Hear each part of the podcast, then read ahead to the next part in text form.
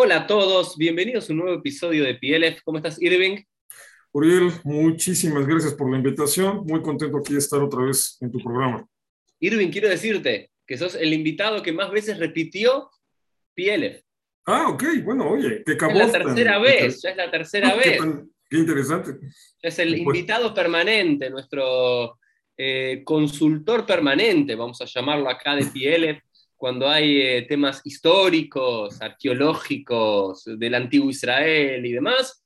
Nuestro invitado de honor siempre va a ser nuestro querido Irving Gatel. Ya no hace falta que te presente, ya estudiamos contigo sobre las diferentes sectas, estudiamos contigo eh, también eh, la época de los Hashmonaim, de los Macabeos, así que los que quieran saber quién es Irving Gatel, vayan a esos episodios y lo buscan.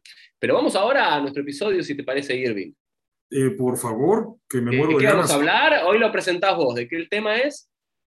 Eh, la historicidad del éxodo. La historicidad del éxodo de Egipto. Yetziat Mitzrayim, uno de los, vamos a llamarlos, en la memoria colectiva, ¿no es cierto? En la memoria colectiva del pueblo de Israel, un momento fundante. El momento en el cual llegamos a la tierra de Egipto, como dice al final del libro de Bereshit y el comienzo de Shmot, como una familia, la familia de Jacob con 70 almas, con 70 personas, y salimos de allí 200 años después, según el libro de Shmot, convertidos en una nación, con 600.000 hombres, más sus mujeres, más sus hijos, se habla de unas 2 millones de personas. ¿Cuándo sucedió esto? Alrededor de unos 3 3.350 años atrás.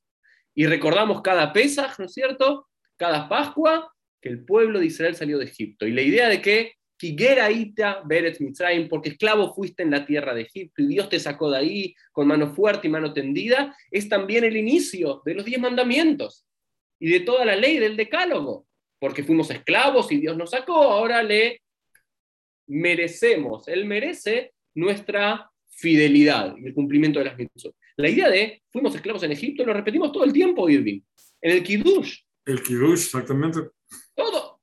La, la- la- la salida del pueblo de Israel de Egipto es todo. Sin embargo, lo que vamos a hablar hoy, y sin tapujos, como habla Irving, y utilizando da- la data y la información que tenemos hasta nuestros días, es esta gran pregunta y signo de pregunta. ¿Existió el éxodo de Egipto? Y vamos con una pregunta más, Irving. Ok, bueno, mira. ¿Acaso alguna vez, acaso alguna vez el pueblo de Israel fue esclavo en Egipto?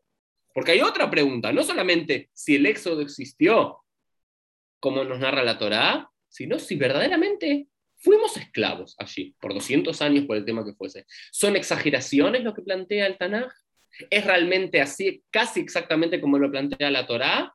¿O forma parte de un mito fundante de una nación? Así que Irving, ahora yo me callo y te escucho. Ok.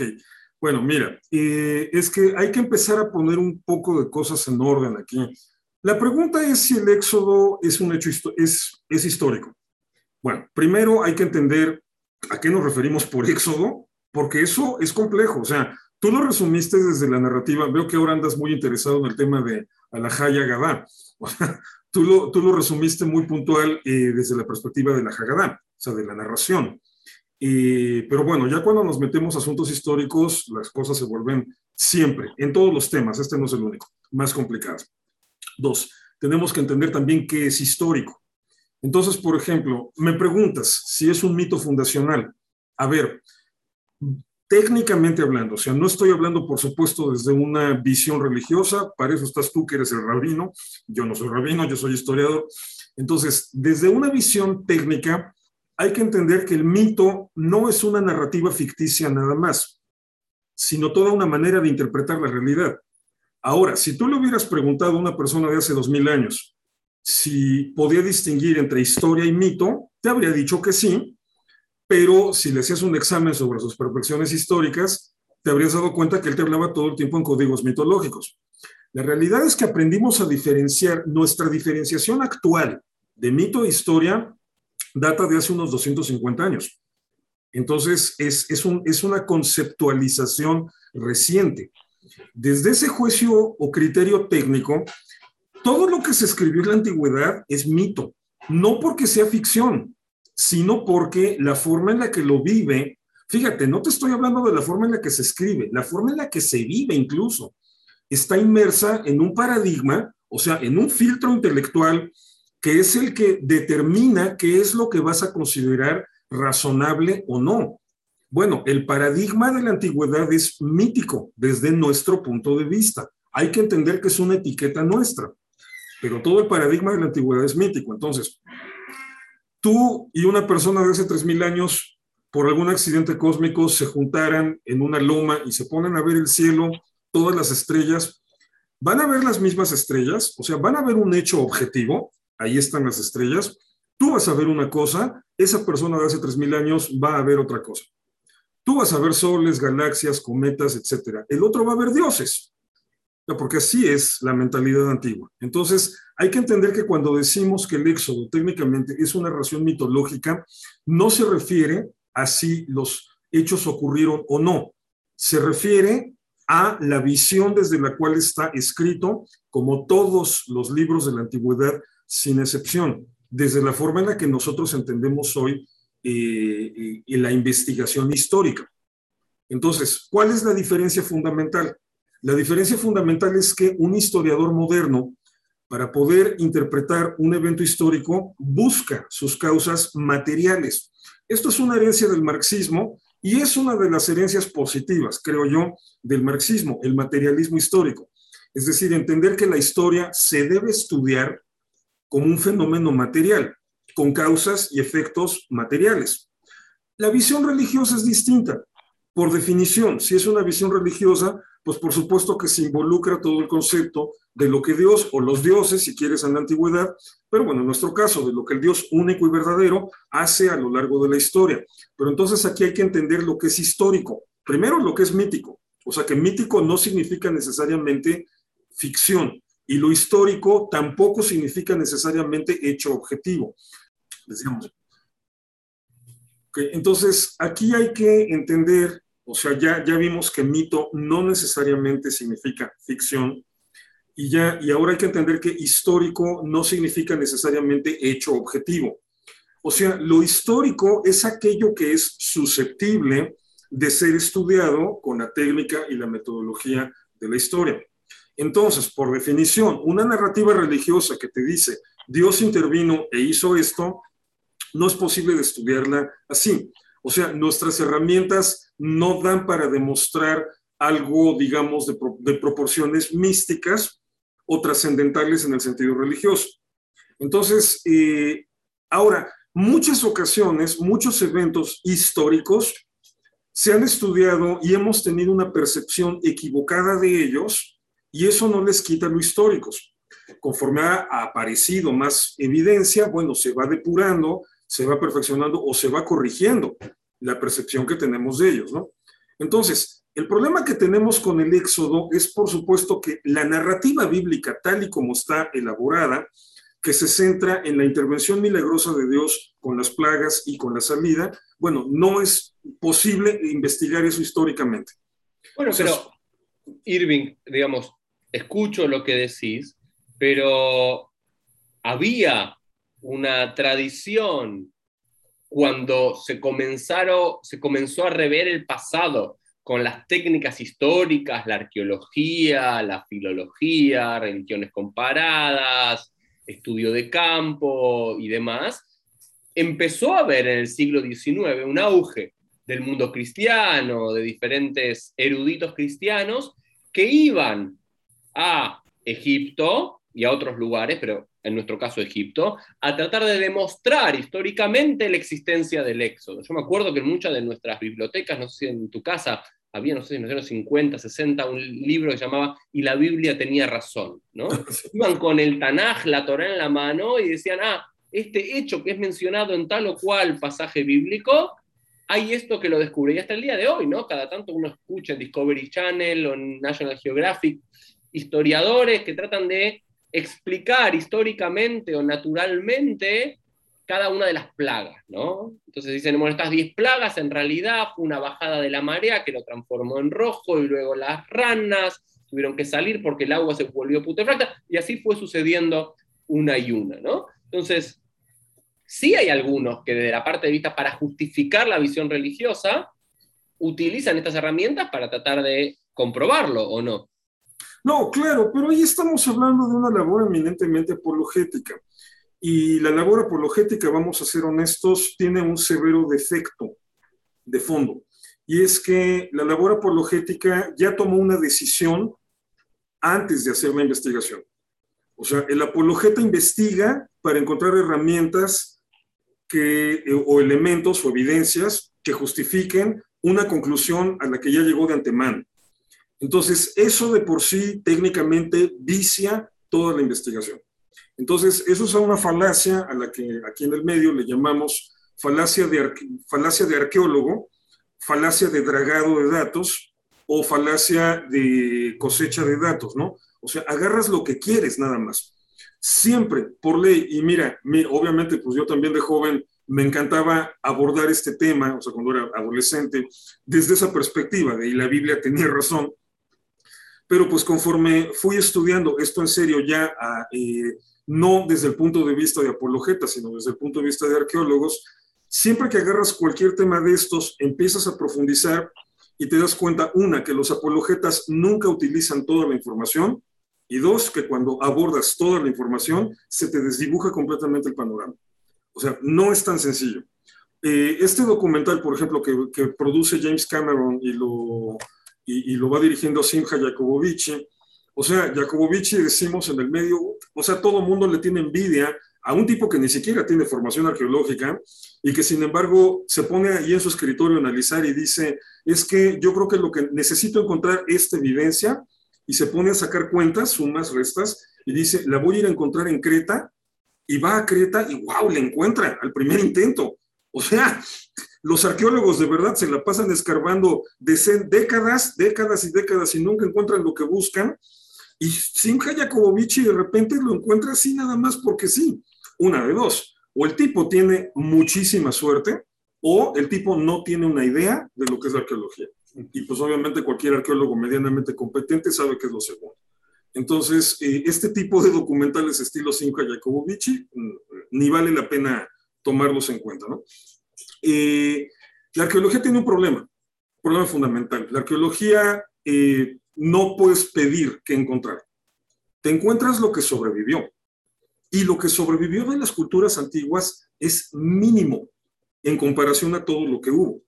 Y aquí es en donde nos vamos a meter con el problema más interesante del Éxodo. Mira, te lo voy a decir así derecho como es. Evidencia arqueológica del Éxodo en Egipto se ha encontrado cero. Cero. Nada. Nada. O sea, nada. nada. Se han hecho conjeturas. Hay elementos que nos permiten hacer conjeturas, y esos hay muchos. Pero la evidencia como tal, cero. O sea, no tenemos... vamos a ponerlo en estas palabras, ¿no? El pueblo, según la narrativa bíblica, el comienzo del libro del Éxodo que cada uno puede ir y, ver, hay una permanencia del pueblo de Israel en Egipto y hasta se menciona, ¿no? La ciudad de Goshen. Esto es una primera pregunta, Irving. ¿Tenemos idea dónde está esta ciudad de Goshen? ¿Es una ciudad histórica? Eh, la región, la región de Goshen sí, está en el delta del Nilo, es una zona del delta del Nilo. Y, mira, pero es que te digo, aquí es donde empezamos a entrar con las menudencias. Ok, no hay una evidencia concreta de que un pueblo llamado Israel estuviera en Goshen, pero hay toda la evidencia que quieras que en Goshen floreció una cultura semítica insertada en Egipto y en términos bastante más estrambóticos que los que dice la Biblia, porque incluso se discute, por ejemplo, si un personaje que factiblemente vivió por ahí del año 1500 o 1600 antes de la era común y que se llamó Jacob, ahí está el nombre, ahí están los sellos de Jacob, si fue un faraón o si fue un, un, importante personaje en la corte de un faraón. Y ese podría haber sido Jacob. No, los especialistas lo descartan, eso lo descartan, pero eh, lo interesante para un arqueólogo, para un historiador, es el hecho de que haya una presencia semítica tan importante allí. Cuando llegan los Ixos, que son inmigrantes semitas que vienen de Canaán, que se van estableciendo en Egipto poco a poco. Y Para los ignorantes acá como yo, recordanos cuál es la, diferencia entre la cultura semita o cómo identificar a un semita, si era por lengua, por características físicas, por religión, de un eh, Egipto, un egipcio de la época. ¿Cuál es la, diferencia? La única diferenciación objetiva O sea, la más objetiva de todos es la lingüística, efectivamente. O sea, el idioma egipcio es uno, las lenguas semíticas son otras y las lenguas cananeas son otras. Ahora, estás hablando de la misma región, es obvio que están emparentadas, pero bueno, ya si nos ponemos muy minuciosos hay diferencias evidentes. Entonces, esa es la única diferenciación objetiva que realmente podemos, eh, bueno, la diferenciación más nítida que podemos plantear. Digo, por supuesto, había una diferencia étnica, pero esta era muy, muy, digamos, frágil, pues porque todo el tiempo es gente yendo y viniendo y mezclándose. Entonces, esta todavía es más frágil. Pero entonces, la diferenciación, digamos, más clara eh, a efectos de poder de tachar, estos son egipcios, estos son semitas, estos son cananeos, tiene que ver más con la cuestión lingüística. Entonces, por eso sabemos que cuando hablamos de Ixos no estamos hablando de cananeos, cananeos. Hay que, digo, porque todos venían de Canaán, entonces geográficamente eran cananeos.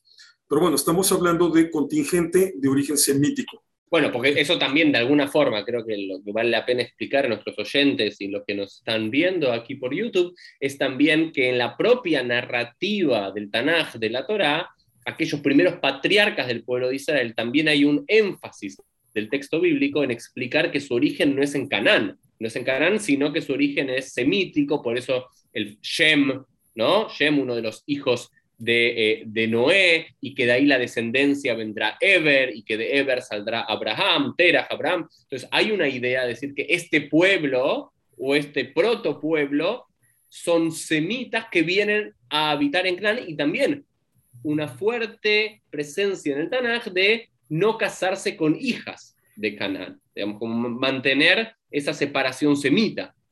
Claro, aunque bueno, esas, esas son ideas un poco más tardías, al ratito te explico un poco de eso, pero sí, efectivamente, lo que sí está registrado muy claro en la Biblia es que estamos hablando de un grupo que viene de Mesopotamia, de Ur, de los Kashdim. Esto es un anacronismo porque los Kashdim, o sea, los casitas o caldeos, son posteriores. En realidad, para la época de Abraham y, o la, bueno, la época en la que pudo haber vivido alguien llamado Abraham, por ahí del siglo XVIII antes de la era común, Babilonia y todo su entorno era un imperio, un reino amorreo, o sea, eh, de otro grupo que también se mueve hacia Canaán y luego va a tener una presencia muy fuerte en Canaán. Entonces estamos hablando de grupos migratorios, pero que efectivamente los semitas se originan o son originarios de una zona más hacia el oriente. Ahora bien, el caso es que migración semita se establece en Egipto, hay un momento en que logran tomar el poder de la zona norte de Egipto y se funda el reino Ixo, que es la dinastía, ¿qué es la 15? sí, es, la, dinastía 15, durante un siglo aproximadamente. ¿Estamos hablando del siglo XIV antes de la era común? no, del, más o menos del 1650 al 1550 antes de la era común. O sea, siglos XVII, XVI antes común. Muchos han intentado vincular el éxodo con los Ixos. Cronológicamente simplemente no es posible. Está demasiado atrás eh, el fenómeno Ixo. Entonces, pero por ejemplo, los Ixos van a fundar una, una capital nueva en la tierra, en la región de Goshen. Van a fundar una ciudad llamada Avaris. O sea que tiene la misma raíz etimológica de Aviru o Apiru en egipcio, Aviru en acadio que es la raíz etimológica de donde viene la palabra hebreo. O sea, es como si los Ixos hubieran fundado una eh, capital que se llamara la Hebrea, a pronto, ¿no? o sea, entonces, ok, no estamos hablando de israelitas, estamos hablando de hebreos. Hay un sustrato, entonces, histórico que razonable. Ahora, te la voy a poner todavía más interesante. Ramsés II, cuando va a tomar ya el poder y va a llegar al esplendor de su reino, bueno, el tipo reinó sesenta y tantos años, o sea, un, creo que sigue teniendo el récord, ¿eh? creo que es el único que le gana todavía la reina Isabel de Inglaterra en cuanto a la duración, su duración como monarca. Eh, Ramsés II decide reconstruir Avaris, una ciudad destruida, y la decide reconstruir para rehacerla su capital. ¿Por qué? Porque Ramsés pertenece a una dinastía de faraones semitas. Mm. Eh, es decir, toda la dinastía 19 y 20, que son las dinastías ramésidas, son faraones semitas, es decir, parientes nuestros. Como decir ahorita, no, pues ya toda la presidencia de Estados Unidos, la Secretaría de Estado, o sea, todos ya lo tienen hispanos. Entonces, eh, estamos hablando de que Ramsés II fue un faraón semita. Mm. Entonces, fíjate cómo el panorama en realidad es más complejo. Bueno, obviamente es que el texto bíblico no es un análisis sociológico, no es un tratado de antropología, no es una tesis doctoral para graduarte en la Universidad de Memphis de aquellas épocas, ¿no? Entonces, eh, aquí hay un dato crucial que hay que tomar en cuenta para entender por qué en Egipto no se han encontrado evidencias arqueológicas concretas del éxodo. Eh, velo de esta manera. En el momento en que se supone que ocurre el éxodo, por ahí, eh, lo más razonable siempre es ubicarlo a finales de la decimoctava dinastía, es decir, entre Akenatón y los Ramésidas, entre Akenatón y Ramsés I. ¿Por qué? Porque es un periodo muy inestable de la historia de Egipto. Es un periodo en el que, de hecho, el faraón Orengem, en un arrebato de egolatría, va a mandar a destruir una gran cantidad de evidencia documental o de registros, eh, registros reales me refiero de la realeza, de los faraones anteriores. Eh, pero bueno, en ese momento en que puede haber ocurrido el éxodo, Egipto tiene el dominio absoluto del territorio hasta lo que es actualmente territorio de Siria. Mm. Sobre todo en tiempos de Ramsés II. Esto ya es unos 20 años después. Lo cual hubiese sido difícil que un grupo de esclavos se vaya a una región dominada por el mismo esclavizador. Exactamente. Ahí el relato empieza a perder sentido. Ahorita me refiero a que, ahorita explico a qué me refiero con perder sentido, ¿no? Pero imagínate, o sea, siempre en, El Príncipe de Egipto, en los Diez Mandamientos, en todas las películas, Ramsés II es el faraón del Éxodo, ¿no? ¿Por qué? ¿Por qué se lo identifica o con Ramsés II? Por este pasaje de Éxodo que dice que los israelitas fueron obligados a construir las ciudades de Ramsés y de Pitón. Ramsés. Exactamente. Que por ejemplo, hoy tenemos un anacronismo interesantísimo, porque la ciudad de Piatón, que es el nombre en egipcio. esa se construyó en el siglo VIII, antes de la era común, o sea, como cinco siglos después. 500, ¿Y la ciudad de Ramsés, sí, en ese momento? ¿Mandé? La ciudad, ok, Piatón, Pitón, se construyó en el siglo VIII, por lo cual los israelitas no podrían haberlo hecho. ¿Y, y la ciudad de Ramsés? Esa es, no, esa se construye en tiempos de Ramsés, efectivamente. Eh, ¿Qué, es, siglo, es siglo XIV antes de la era Sí, es Avaris, Avaris nada más que renovada. O sea, la capital hebrea, nada más que convertida en capital. también en películas hay un detalle, ¿no? Que no sé cómo se llevó ahí, quizás vos tengas el dato, que en la Torá en ningún momento se menciona que los israelitas construyeron pirámides, sino ciudades refugio, ¿no? O ciudades de Pitom y Ramsés. Pero en la mayoría de las películas, o en los textos, o en las ilustraciones, se los ve a los israelitas construyendo pirámides. ¿Hay algún motivo por eso o solamente.? Eh, sí. Eh, esta es una idea que viene muy del siglo XVIII o del XIX de los viajeros que iban a la zona, veían las pirámides de Giza y pensaban que eran los grandes depósitos de granos que había construido Joseph. Mm. Entonces, de allí eh, se empieza a desarrollar toda esta idea, digamos, como errónea de lo que son las pirámides de Egipto y tarde o temprano por rebote, pues se cree que fueron los israelitas quienes las construyeron y tiene razón, nada que ver. Pero ahora, chécate este dato. Ramsés II, que se supone que es el faraón del Éxodo, en el año 1276, antes de la era común, choca contra los hititas en la batalla de Kadesh, que es la primera batalla de caballerías en la historia, la primera gran batalla de caballerías. Estamos hablando de que Kadesh se encuentra en territorio sirio, muy cerca de Alepo, de hecho, y un poquito más al sur, más o menos a la altura de eh, la mitad norte del Líbano, pero en territorio sirio. Ahí está la región de Kadesh, ahí fue la batalla. Entonces, eso significa que los egipcios tenían el control hasta ese punto. O sea, los, egipcios controlaban lo que actualmente es Israel y la mitad de lo que es Líbano, mínimo, y un pedazo de Siria. Entonces, pues, es obvio que algo tiene que, algo se nos está escapando cuando hablamos de un pueblo que huye de sus, de sus opresores aquí y se va a un lugar que también lo controlan los opresores. ¿Y hasta qué momento lo controlan?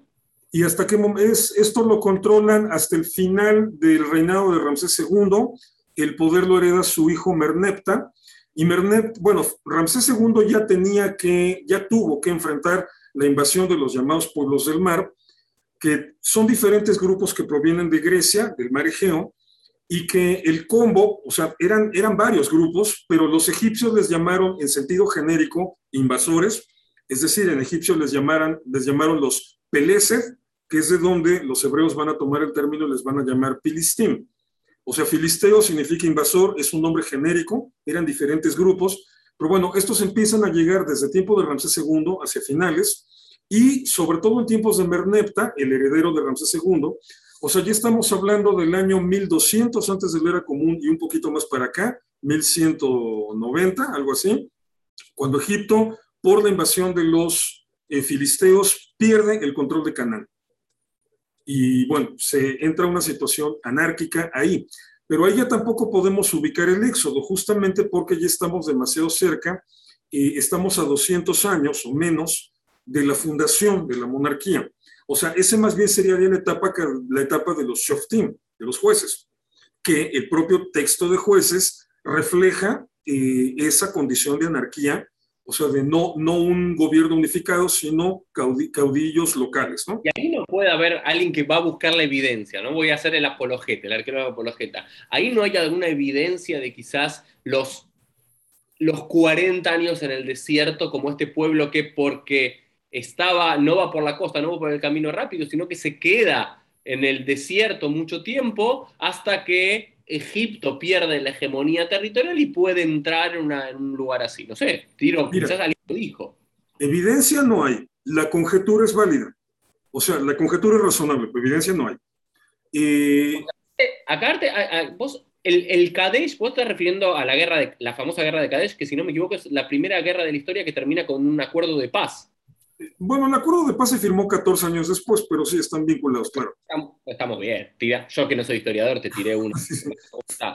no, pero, pero supuestamente el pueblo de Israel, cuando está en el éxodo de Egipto, cuando está en los 40 años en el desierto, 38 de esos años se queda en una región llamada de Kadesh. No es ese mismo Kadesh. No, no, no es el mismo. Ese es ah. eh, Kadesh Barnea, que está más bien, digamos, en el puntito que va ahí donde termina el Golfo y que da hacia tenía sentido llegar hasta Siria porque ningún... No, no, no, claro. Kadesh Barnea está más bien, digamos, como si saliendo de la península de Sinai por donde está Eilat, en vez de irte hacia Israel, te fueras hacia Arabia Saudita. Ok. Entonces, eh, el punto está en que todo eso, en el tiempo, de, en el tiempo del hipotético, vamos a llamarlo así, ateniéndome al rigor de lo que es la historia, el hipotético Moshe y el hipotético Éxodo, eh, todo eso es territorio egipcio. Entonces, aquí tenemos el primer problema, que es la diferencia entre lo que puede ser una narrativa y la otra. Por diferentes razones que tienen que ver con toda la evolución del pueblo de Israel a lo largo de los siguientes siglos, es lógico que el pueblo de Israel en su narrativa, en el libro del Éxodo, siempre se refiere al evento como algo en lo que estuvieron chocando todo el tiempo una nación, los israelitas, contra otra nación, los egipcios. Pues los egipcios en su momento lo habrían percibido como un choque de clases sociales, no de naciones. Porque para el momento del éxodo los egipcios tenían como 150 años por lo menos de tener un dominio absoluto de Canaán. Y los cananeos habían sido integrados a la órbita política, económica y cultural egipcia. De hecho, los egipcios son los primeros en aplicar la estrategia de literalmente secuestrar a los jóvenes nobles, los que van a heredar el poder de las ciudades-estado cananeas en la siguiente generación, para educarlos en la corte. Mm. Entonces, fíjate, cómo incluso no tenemos un dato de Moshe siendo educado en la corte faraón, pero sí sabemos que los egipcios educaban a la nobleza de los pueblos dominados en su corte para, para e, egipciarlos, vamos a decirle así. Y llegando a eso también tenemos el propio nombre de Moisés, ¿no es cierto? Que no es una etimología hebrea, sino egipcia, según Exacto, o sea, Ramsés tiene el nombre de Moisés integrado, Ramsés, y el primer faraón que lo utiliza es Ahmosis, que es el faraón que derrota a los Ixos por ahí del 1550 y que impone, establece la decimoctava dinastía. Ahmosis, desde ahí van a venir muchos faraones con ese nombre. Tutmosis ese Tutmosis, Ramses y todos, ese MS es hijo de, ¿no es cierto? Como el Fernández. Eh, no, no está clara la cuestión etimológica ahí. Hay muchos debates, no, no tengo, o sea, no me atrevo a dar una respuesta. No, lo que yo siempre he escuchado era como que, por lo menos lo que le había leído, escuchado, era que Moisés, y esto incluso muchos exégetas judíos medievales, y Benesra y otros, dicen, no es un nombre hebreo, que su nombre hebreo original, según el Midrash, era Tob o Tubia, y que este es el nombre que le da Vitiá, la hija del faraón, y, y que Moisés es como Ramsés, sería hijo de Ra, o Tutmoses como hijo de Tut, y como Mose, Moshe o Musa o lo que fuese, sería como hijo de, como anónimo, como que no tiene, no tiene padre, ¿no? Como, digo. Okay, no, no es una versión que haya yo leído en, en los, eh, digamos, en los textos especializados, ¿no? Pero bueno, en lo que sí aciertan definitivamente es que es una raíz egipcia. Eso sí, eso es definitivo. Entonces, Tutmosis III, por ejemplo, es el faraón que conquista, que termina de conquistar Canaán. Es el que lleva el imperio egipcio, de hecho, al máximo esplendor que tuvo en toda la historia. Tutmosis III fue el faraón egipcio más poderoso de toda la historia. Entonces te digo, todo es territorio egipcio. En términos históricos, todo ocurrió en Egipto. Vamos, ya estamos hablando de un territorio súper chiquito, además, o sea, a veces perdemos la proporción de las distancias. O sea, las tropas de Ramsés iban de lo que actualmente sería el Cairo a lo que sería Jerusalén, eh, o incluso hasta el norte de la frontera con Líbano, es algo que recorrían en seis días. Seis días, Sí, a caballo te luchas en seis días, en coche te luchas en 11 horas, 12 horas. O sea, es un territorio súper pequeño. Entonces, hay muchas cosas que se nos están escapando de lo que pudo haber ocurrido históricamente hablando, pues porque por supuesto la narrativa israelita obedece a otros intereses. Una, no está hecha por historiadores profesionales. Dos, el relato tal y como lo conocemos es muy posterior. El relato, la redacción final, organización de la información del relato es después del exilio, es regresando de Babel. Eh, es trabajo de Ezra y sus escribas. Ahora, no se basaron, no se, lo no se lo sacaron de la manga, porque de hecho es muy interesante, sobre todo en esta sección que se conoce como el Deutero Isaías, que son los capítulos 40 al 55 de Isaías. Eh, es un texto escrito poquito antes de que termine el exilio en Babilonia, y por ahí del año 540, 539 antes de la era común. Es muy interesante que allí una idea recurrente es que se va a repetir eh, los grandes acontecimientos del pasado.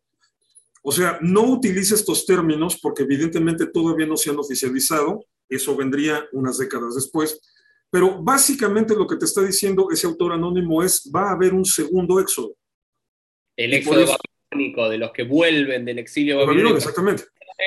Es similar a lo que ocurrió hace cientos de años atrás con nuestros antepasados en Egipto. Exactamente. Y, eh, por ejemplo, una cosa interesante, pues es cómo empieza el discurso, ¿no? En Isaías 40. Consolaos, consolaos, pueblo mío, ha dicho el Señor vuestro Dios, hablado al corazón de Jerusalén, decirle que su tiempo se cumplió, que sus pecados fueron perdonados, que doble recibió de la mano del Señor eh, por todos sus pecados. Y luego dice, preparen una calzada en el desierto, preparen el camino, aplanen los montes en los llanos. Luego, por ejemplo, más adelante dice, cuando pases por las aguas, yo estaré contigo.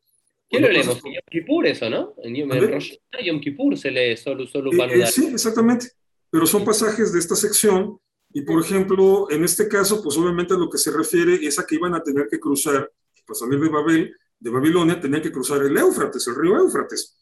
Entonces, eh, había que atravesar el desierto y había que cruzar un caudal de aguas.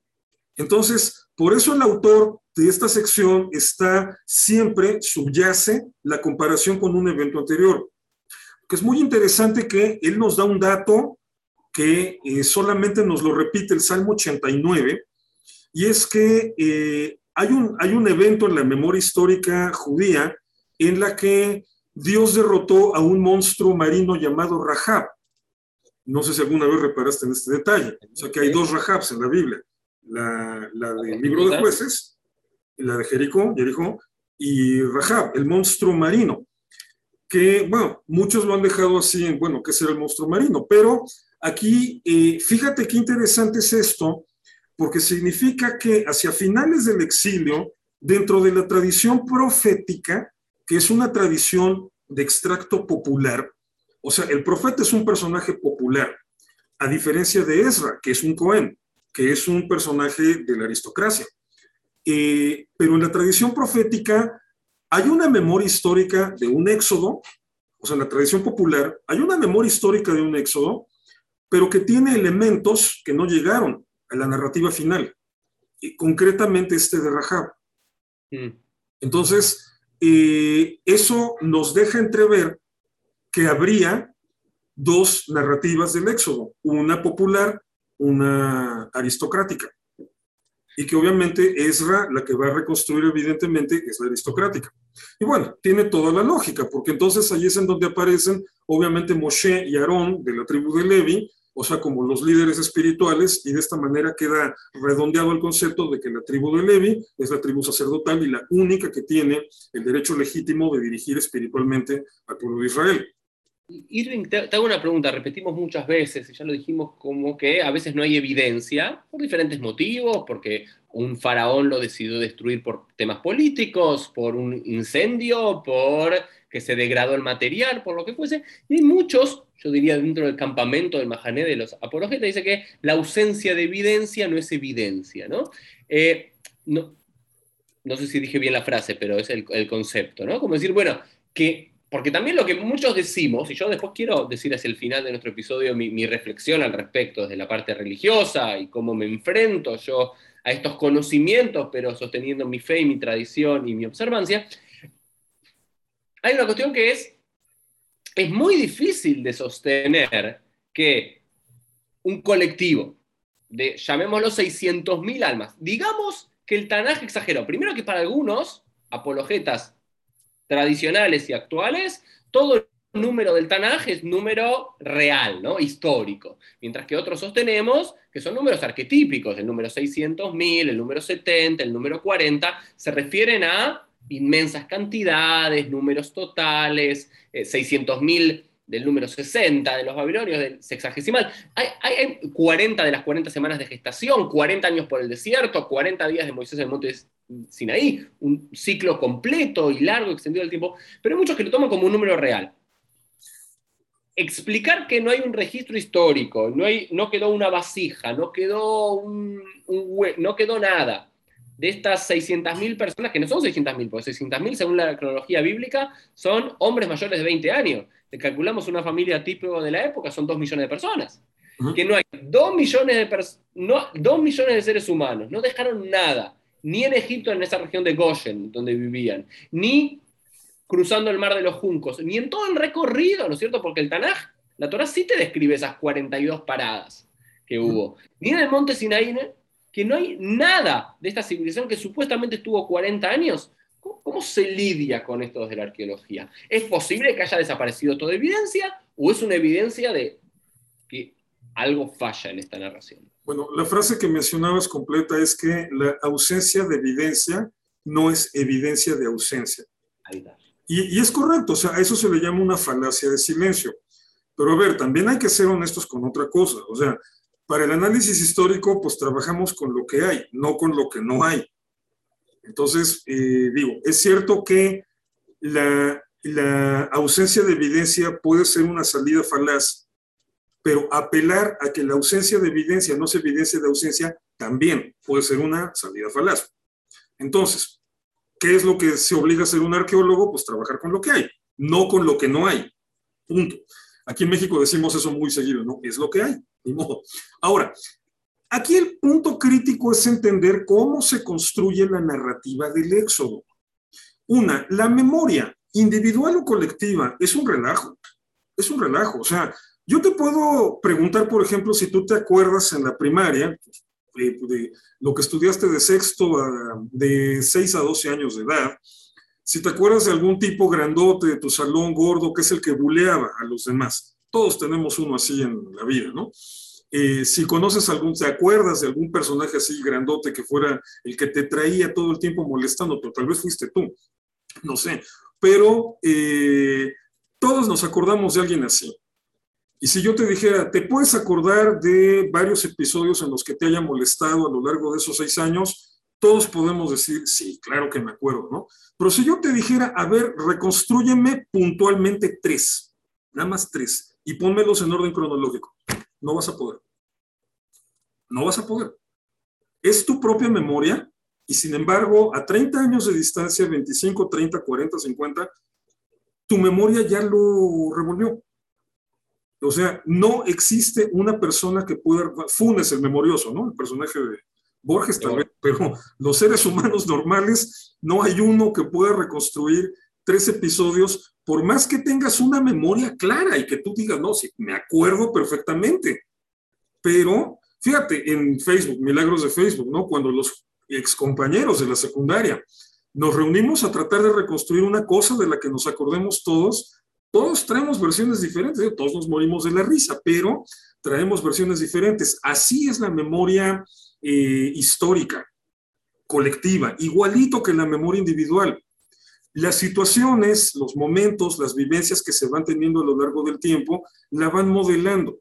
Entonces, el hecho de que estos eventos pudieran haber ocurrido en el entorno del colapso de la dinastía XVIII, finales del siglo XIII, antes del era común, y se hayan redactado después del exilio babilónico y sobre todo después del éxodo desde Babilonia, pues implica que hay un montón de cosas ahí que pudieron interferir o que pudieron modelar la memoria colectiva, que incluso sí tenemos evidencia documental en el texto bíblico que nos indica que había dos narrativas con sus diferencias significativas, no tal vez en cuanto a en lo general del evento, pero sí en cuanto a ciertos detalles, ahí está lo de Rahab, este monstruo marino, eh, y que al final de cuentas es una la que se consolida y que llega y que se oficializa como parte del texto bíblico en tiempos de Ezra. Ahora bien, eso de entrada. Luego, estás hablando de la versión de un pueblo que para el momento en que esto se escribe ya está tan distanciado, tan diferenciado de Egipto, que por lo tanto en el texto va a marcar, siempre se va a proyectar toda esa diferencia que hay con los egipcios. O sea, los israelitas son unos, los egipcios son otros. La evidencia arqueológica que se podría recuperar en Egipto de la época estaría siendo una narrativa, sería una narrativa en la que los israelitas son egipcios, porque en ese momento eran egipcios. Entonces, sería una narrativa completamente diferente. Ahora, entonces, aquí hay que ser muy claros, no hay evidencia histórica, arqueológica, eh, concreta, que sustente ningún elemento. ¿Dónde están esas 600 mil cabezas de familia que podrían ser hasta dos millones, estoy de acuerdo con... Bueno, es que mira, lo de la exageración, todos tendemos a exagerar. O sea, ¿cuántas veces de chicos no tuvimos esa de, no, no, no, el partido estuvo durísimo, o sea, eh, nos tardamos cuatro horas de partido cuando habían sido dos y media, ¿no? Y al rato ya eran más. O sea, eso, eso es súper normal en la memoria individual y en la memoria colectiva. Así que los arqueólogos, los historiadores, todo el tiempo hay que lidiar con las exageraciones en los documentos. Y no te estoy hablando de documentos de hace 3.000 años, los documentos de hace 100 años. O sea, aquí en México simple y sencillamente la figura de Benito Juárez, si tú buscas así un panfleto gubernamental sobre Benito Juárez, luego te marco todas las exageraciones que vienen ahí. O sea, porque es algo con lo que lidiamos todo el tiempo. Entonces, por una parte están las exageraciones, pero por otra, también está el hecho de que habría sido un grupo, los que fueran, un grupo que se mete al Sinai, a una de las regiones más inhóspitas y complicadas hasta la actualidad. O sea, si todavía, por ejemplo, grupos terroristas vinculados con Al-Qaeda o de la yihad islámica luego se meten a Sinai para refugiarse, pues es porque ni siquiera ahorita el gobierno egipto, con, egipcio controla completamente Sinai. Es una región de lo más eh, hostil. Entonces, eh, o sea, no tiene nada de raro que no se haya recuperado nada de evidencia. Ahora bien, hay otro detalle. Sí, se ha recuperado evidencia de grupos migrantes, pero bueno, o sea, grupos migrantes en la zona y en la época, pues era todo el tiempo. Entonces, el hecho de que te encuentres evidencia de un grupo migrante no significa que sea de israelitas en el éxodo. O sea, primero tienes que meterte a revisar, bueno, ¿qué, qué qué tanto podemos sacarle de información a esa evidencia y qué es realmente, ¿no? Hay, entonces, quiero, quiero hacer ahora, ir como de atrás para adelante, ¿no? Ir viendo. Eh, de, la idea de un vicefaraón de origen semita como Yosef, bueno, tenemos quizás esta, digamos, esta reminiscencia en alguna de las dinastías semitas, ¿no es cierto? Como, como idea.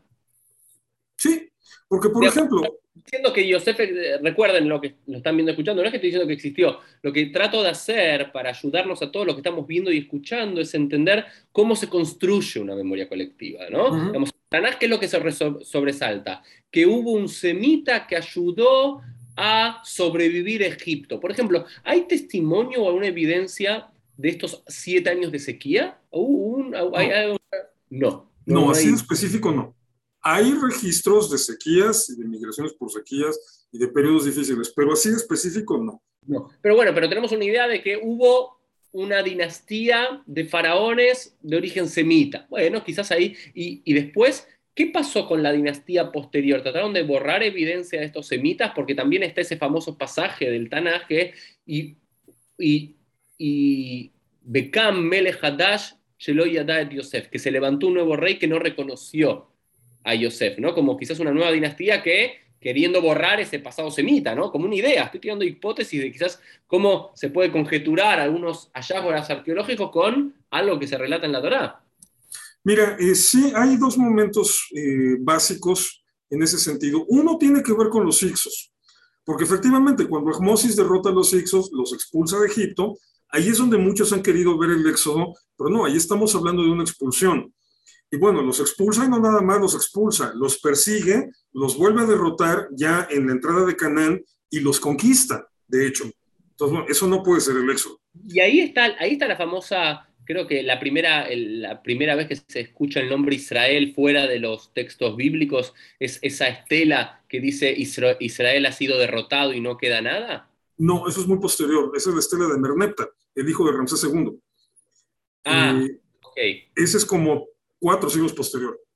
Ok. Eh, ahora, eh, el punto está en que sí, Ahmosis, año 1550, antes de Vera Común, eh, derrota a los Ixos, los expulsa y obviamente destruye a Baris, la capital, pero digamos que no, no es tanta la obsesión por borrar la memoria histórica de los Ixos y se ha desenterrado un montón.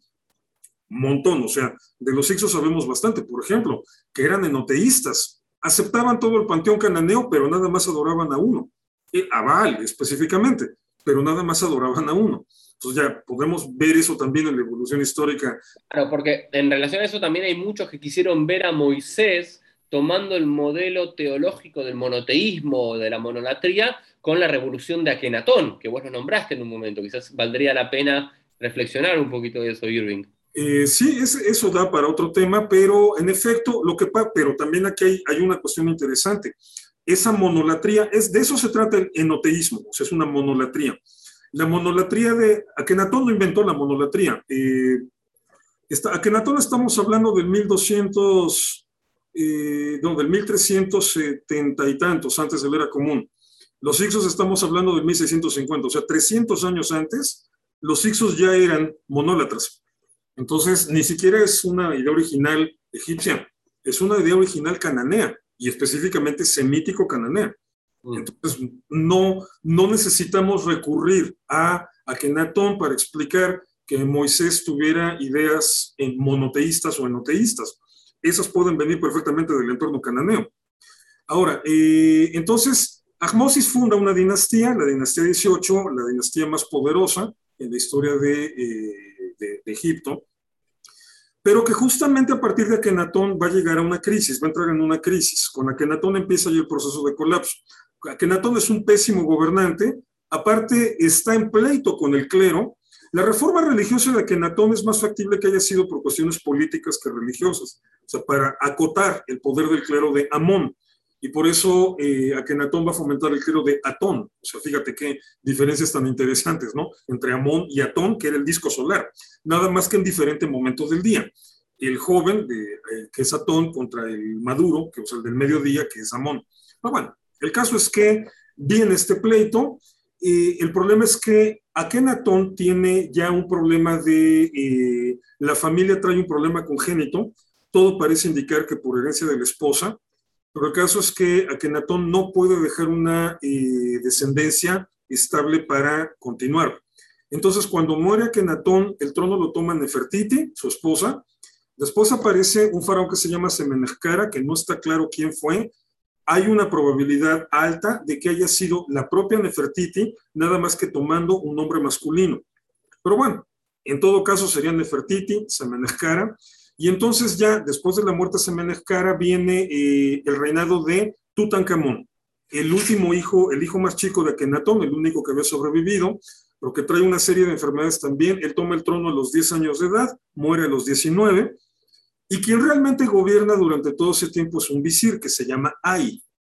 Eh, muere Akenatón, Ai, que ya es muy grande de edad, toma el gobierno un par de años, y entonces, ya cuando muere Ai, el que toma el poder es Oremje, general del ejército, y el que sabemos siempre había querido ser el faraón, eh, se sentía el heredero, eh, bueno, el digno, no legítimo, pero sí digno heredero del poder de Akenatón, porque pues era el general que estaba poniendo orden justamente en Canaán. Por culpa de Akenatón se había perdido el control de las provincias de Canaán. Ahí existe un montón de documentación de las famosas cartas de Amarna, que son cartas que los reyes o los caciques cananeos locales le escriben a Kenatón diciéndole, oye, ayúdanos, ¿no? Porque todo esto está hecho ya un desastre. Y bueno, a Kenatón en la luna. Entonces, Orenge es el que se dedicó a poner orden en todo esto y por lo tanto el que se sentía eh, con derecho al trono. Pero bueno, cuando muere Tutankamón, Orenge está en campaña en Canaán, entonces el que se queda con el poder es ahí. Y bueno, Orenge se las aguanta. Paciencia, eh, paciencia, Zablanut, Zablanut, Zablanut. Total, ahí ya era viejito, muere dos años después, Orengeb toma el poder y entonces es Orengeb el que va a ordenar borrar todos los registros desde Akenatón hasta ese momento, que son, pues eh, Akenatón gobernó como 17 años, otros tres o cuatro entre Nefertitis en Menezcara, nueve de, nueve de Tutankamón y dos de ahí son como 30 años. Eh, más 28 años que reina eh. En muchas fuentes egipcias, Orengeb es presentado como si hubiese reinado 58 años, eh, exactamente 58 años, que en realidad son todos estos periodos manipulados por Orengeb. Entonces, muere Orengeb sin hijos y tenía, por cierto, Orengeb tenía un visir semita que se llamaba Paramesus muere Orengeb sin descendencia, Paramesus toma el poder, se quita el pa y entonces queda como Ramesus, Ramsés I, y es el que va a fundar la decimanovena dinastía. Entonces, en todo ese periodo de inestabilidad, ojo con lo que voy a decir, no hay evidencia arqueológica del éxodo, pero es un periodo donde por diferentes rasgos, que tendríamos que echarnos otra charla para entrar en detalle, pero es verosímil un, movimiento migratorio semítico desde eh, Egipto hacia Canaán. Aquí sí hay que cambiar un detalle de la narrativa bíblica. Es un asunto que podría, lo lógico sería eso que mencionaste, ese, esa cuestión de ideas revolucionarias religiosas, monolátricas o monoteístas, que obviamente cuando Akenatón muere y regresa el clero de Amón al poder religioso, pues es muy lógico pensar que hubiese un intento de purga contra todos los grupos enoteístas y muchos grupos de origen semítica. Eso sí, Egipto nunca habla de israelitas, pero que los semitas estuvieron presentes allí y que eran una clase social inferior que la utilizaban para labores de construcción, eso está documentadísimo. Y semitas en general, hebreos incluso en particular, pero no se menciona israelitas. Pero volvemos al punto, es una narrativa verosímil. Entonces, sí cabe la lógica de que un grupo en este marco de choque, bueno, también es imposible diferenciar lo religioso de lo político en estas épocas. O sea, eso es algo que nos inventamos en el siglo XVIII apenas. Entonces, lo religioso y lo político están de la mano, pero que más por una cuestión religiosa, este grupo haya tenido que salir, moverse hacia, pues, un lugar a donde los, fíjate aquí como ahora sí tiene lógica, donde los el clero de Amón no habría tenido tanta molestia con la monolatría cananea si te largas a Canaán. O sí, allá también dominamos, allá también señoreamos y lo que quieras, pero vete para allá, o sea, y, allá igual y no me interesa meterme contigo, ¿no? Pero bueno, va a venir todo el relajo de Oremheb, que es un faraón evidentemente bastante hostil. Entonces también, ahora, Oremheb es el que tenía control ya de Canaán. Entonces, tiene lógica que durante el reinado de Orengeb y tal vez desde antes, este grupo se haya tenido que internar en Sinai, una mm. zona que está fuera del control de las tropas egipcias, para esperar un mejor momento.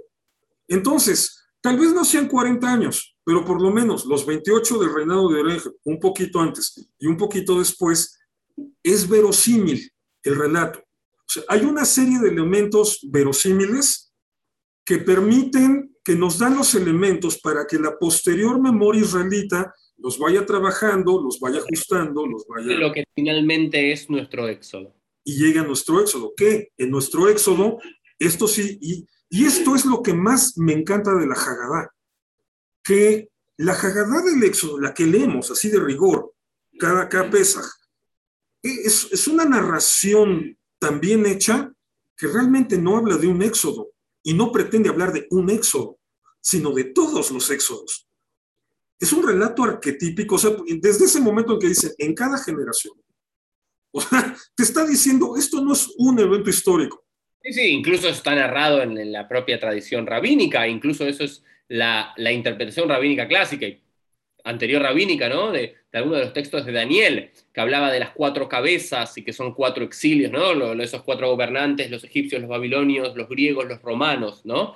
Eh, persas, persas y griegos, dependiendo de cuál es, digamos, siempre esta idea, creo que es maravilloso que planteás, como un colectivo israelita, siete, ocho siglos después de que habrían sucedido los hechos, de que un grupo migratorio de semitas que creían en un único Dios, tienen que salir de Egipto y esperan en el desierto para luego desembarcar en la tierra de Canaán, que esos eran sus antepasados, con este grupo que estaba volviendo del exilio babilónico, cuando ya una identidad israelita se había forjado, y cómo después eso pasó de alguna forma al imaginario colectivo rabínico, diciendo que el galut de Mitzrayim, el exilio de, Egipto, es el prototipo para todo exilio posterior. Que eso, la tradición rabínica vos recién lo marcaste, pero quiero hacer énfasis. Lo dice una vez. Exacto.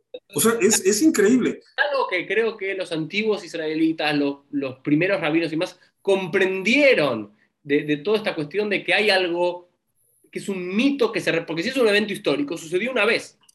Pero si es un mito fundante, es un mito, es una narración, la misma puede repetirse como modelo en diferentes momentos de la historia, ¿no? Claro, es que si lo cuentas como historia, bien lo dijiste, sucedió una vez. Si lo entiendes como mito, es un paradigma para interpretar la realidad. O sea, es algo mucho más profundo. Quisiera, querido Irving, siempre es maravilloso escucharte, tus datos, tus Déjame agregar, déjame agregar nada más un dato. Una pregunta crucial. ¿Qué tan confiable de cualquier manera es esta memoria israelita? Te la contesto con, estos, con este dato. La memoria israelita, o sea, el texto bíblico, es el único que recordó durante más de dos mil años que habían existido los sumerios, cuando te habla de la llanura de Sinar, y que ahí fue donde se empezaron a construir los sigurat. Y es el único, es la única narrativa, tradición, o como le quieras llamar, que recordó que habían existido los hititas. Mm. O sea, los hititas todavía en el siglo XIX se consideraban leyenda que la existencia de los hititas se descubrió en el siglo XIX, siglo XX. La existencia de los hititas se, los hititas se redescubrieron hasta el siglo XIX. Claro. Los hitim está. Sí, se consideraban leyenda. Ok, entonces esos simples detalles demuestran que con la pena, pero los israelitas sí eran bastante buenos preservando memoria. Claro, está toda la distorsión lógica, de un pueblo que va cambiando su situación social aparte. Imagínate, la anarquía de los Shoftim, la monarquía, la destrucción por los asirios, la destrucción por los babilonios, el exilio, el nuevo éxodo. El relato del éxodo refleja muchas de las vivencias de lo que realmente se vivió de Babilonia a Judea que está escrito inmediatamente, está redactada, la redacción final es inmediatamente después. Entonces, bueno, con todo esto...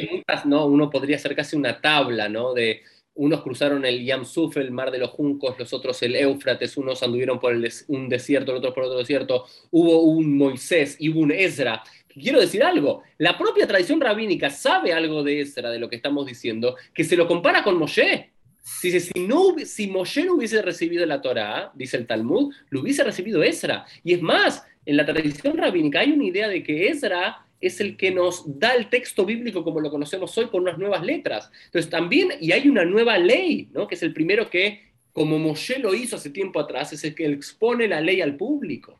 ¿no? Una renovación de la ley, renovación de la fiesta de Sukkot. Entonces, hay, casi podríamos hacer un cuadro, ¿no es cierto?, de, de Éxodo de Egipto y Moshe con Éxodo babilónico y Esra, ¿no? Es muy interesante. De hecho, o sea, yo soy un ferviente convencido de que cuando en el texto de Devarim dice, se levantará un profeta como yo, es un texto elaborado para referirse a Ezra. Porque de hecho Ezra cumple con todas esas funciones.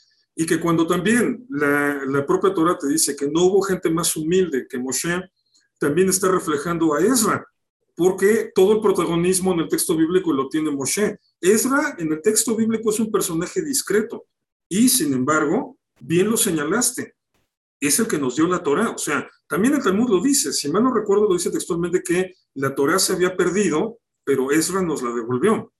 Y bueno, ah, sí, sí, sí, no exactamente, pero sí, sí, sí, dice, digamos, como que volvió a fundarla, vamos a decir de alguna forma. Bueno, o sea, que es una, una, una memoria histórica, fíjate qué bien conservamos la memoria histórica, de que a, a la conclusión que llegan los filólogos con el análisis del texto, y muy bien fundamentada, o sea, hay que decirlo, es que la redacción de la Torah, tal como la conocemos, es de la época de Ezra. O sea, es el, genio del judaísmo.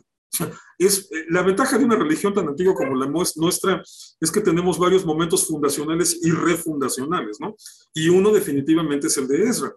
Pero bueno, entonces, así como están narrados los eventos, no hay manera de demostrarlos arqueológicamente, pero si tomamos el sustrato de las dinámicas sociales de la época, es verosímil, es muy verosímil y hay evidencias arqueológicas que demuestran que es verosímil. no está demostrado el detalle, pero el entorno, el desarrollo de las dinámicas sociales es perfectamente verosímil. Hoy quiero, quiero terminar eh, nuestro, nuestro episodio, Irving. Vos antes nombraste la Gadá, cómo festejamos pesas cada año, tú festejas pesas con tu familia yo festejo pesas con mi familia. Y hay algunos, todavía hoy, estamos ya en el 2022, en una semana estaremos festejando un nuevo Pesaj, volveremos a repetir, Abadima Inu le farobe esclavos fuimos del faraón en Egipto, y vamos a renarrar toda esta historia.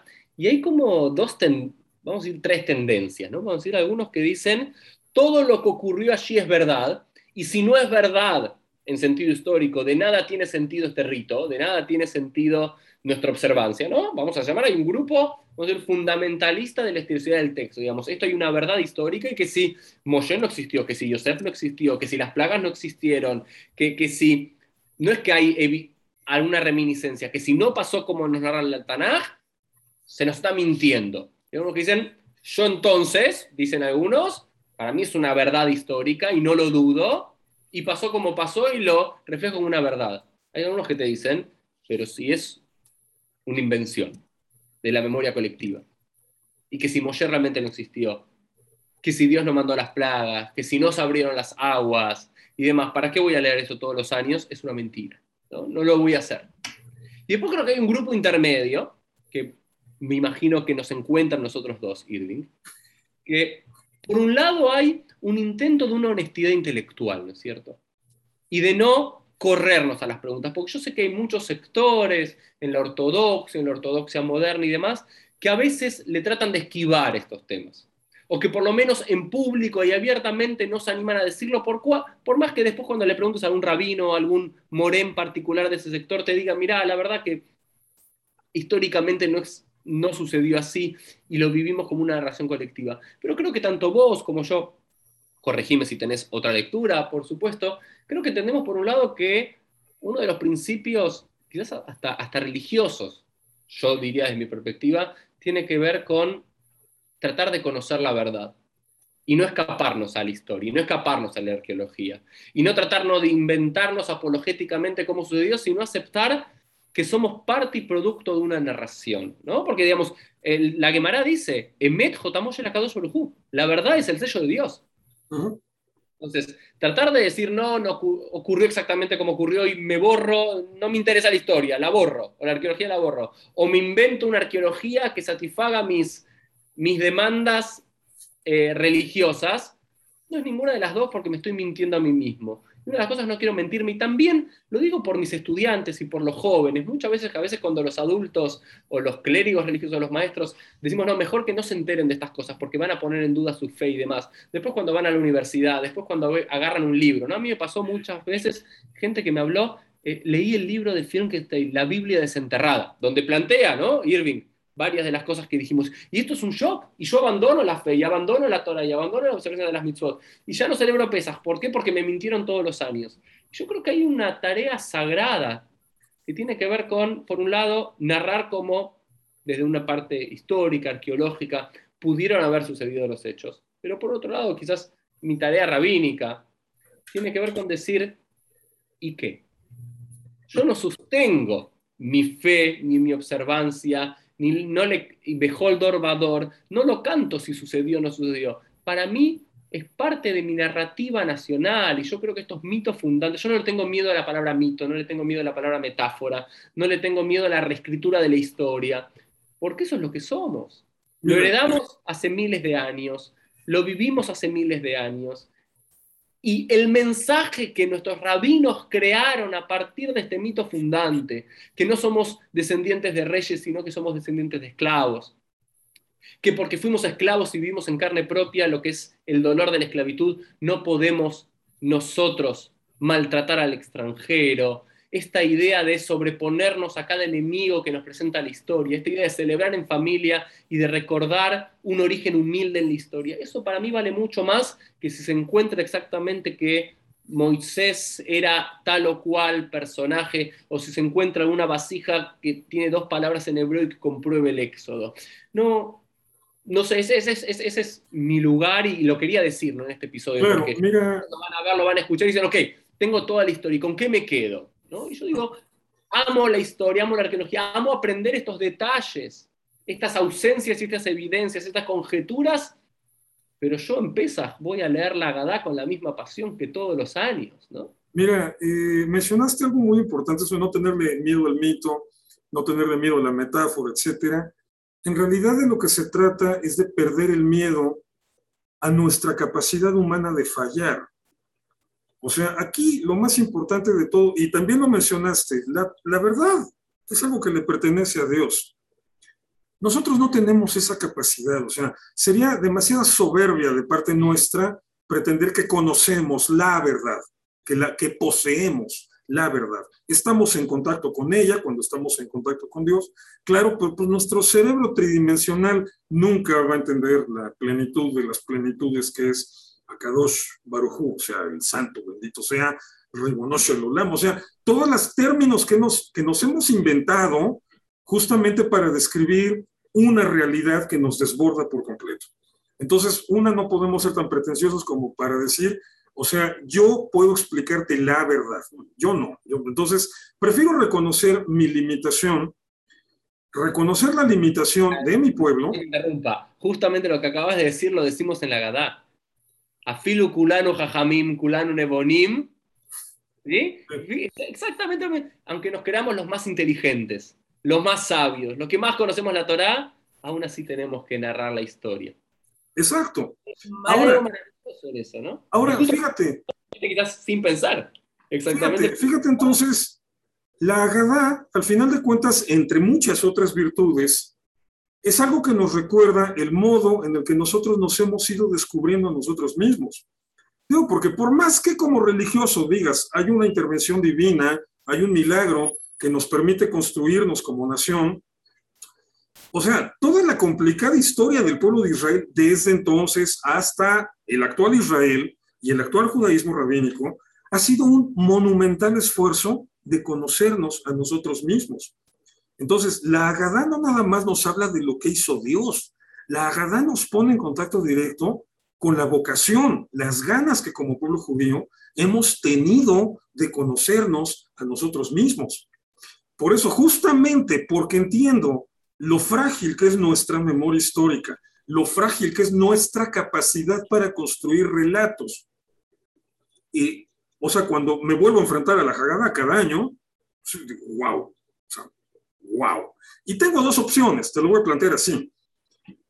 ¿Qué es? ¿A partir de qué voy a juzgar a la Haggadah? ¿De que haya una vasija o no? ¿O de que hay judaísmo? Bueno, yo lo voy a juzgar a partir de que hay judaísmo. Me gusta más esa posibilidad. No puedo comparar el judaísmo con vasijas o no vasijas. Entonces, o sea, justamente porque tengo todas estas dudas, porque tengo todas estas consideraciones, porque tengo toda esta visión que igual, o sea, es un esfuerzo de ser intelectualmente honesto y aceptar las cosas que hay y las que no hay. Y justamente por ello, o sea, conforme más le fui entendiendo este asunto, más lo fui estudiando, créeme, palabra, la experiencia de Pesach y de la Haggadah ha sido más intensa. O sea, cuando más disfruto esos momentos de mi vida es ahorita. Ok, yo sé que sí, muchos jóvenes pueden leer Israel Finkelstein, eh, dudar, entrar en crisis, etcétera. Me voy a permitir hacer un comercial eh, aquí en tu programa. Pero tengo un curso sobre, se llama Éxodo, mito o historia.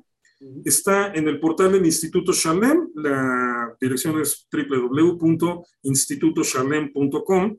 Es un curso en tres módulos, que son 45 clases, clases de 20-25 minutos en video, y que los hice de esta duración cada video para que lo se pueda ver y repetir y repetir hasta que vayan quedando claras las ideas. Y ahí voy desglosando así, ya con detalle, todos los elementos que ahorita estuve planteando muy de rápido y donde explico qué cosas me parecen valiosísimas de las aportaciones de Finkelstein. Es un arqueólogo que hay que leer, punto, hay que leerlo.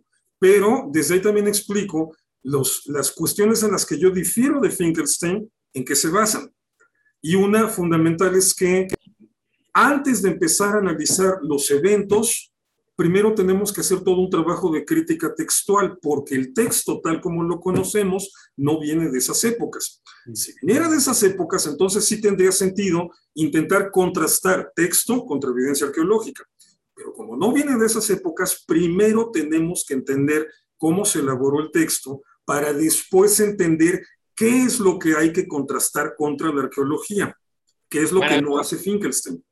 Para Irving, entonces, vamos a cerrar este episodio de PLF. Un nuevo agradecimiento para ti y todo lo que vieron en esta última hora y poco más. Si quieren indagar mucho más a fondo, entren a www.institutoshalem.com y buscar Éxodo, Mito o Historia de Irving Gattel y van a poder seguir aprendiendo muchísimo más de una mente brillante que andando ahí por el sur de la Ciudad de México. Irving, un cariño grande y nos vemos todos en un próximo episodio. Chau, chau. Bien placer, abrazote, Wood Chávez, que ya ratito nos celebramos y nos vemos pronto.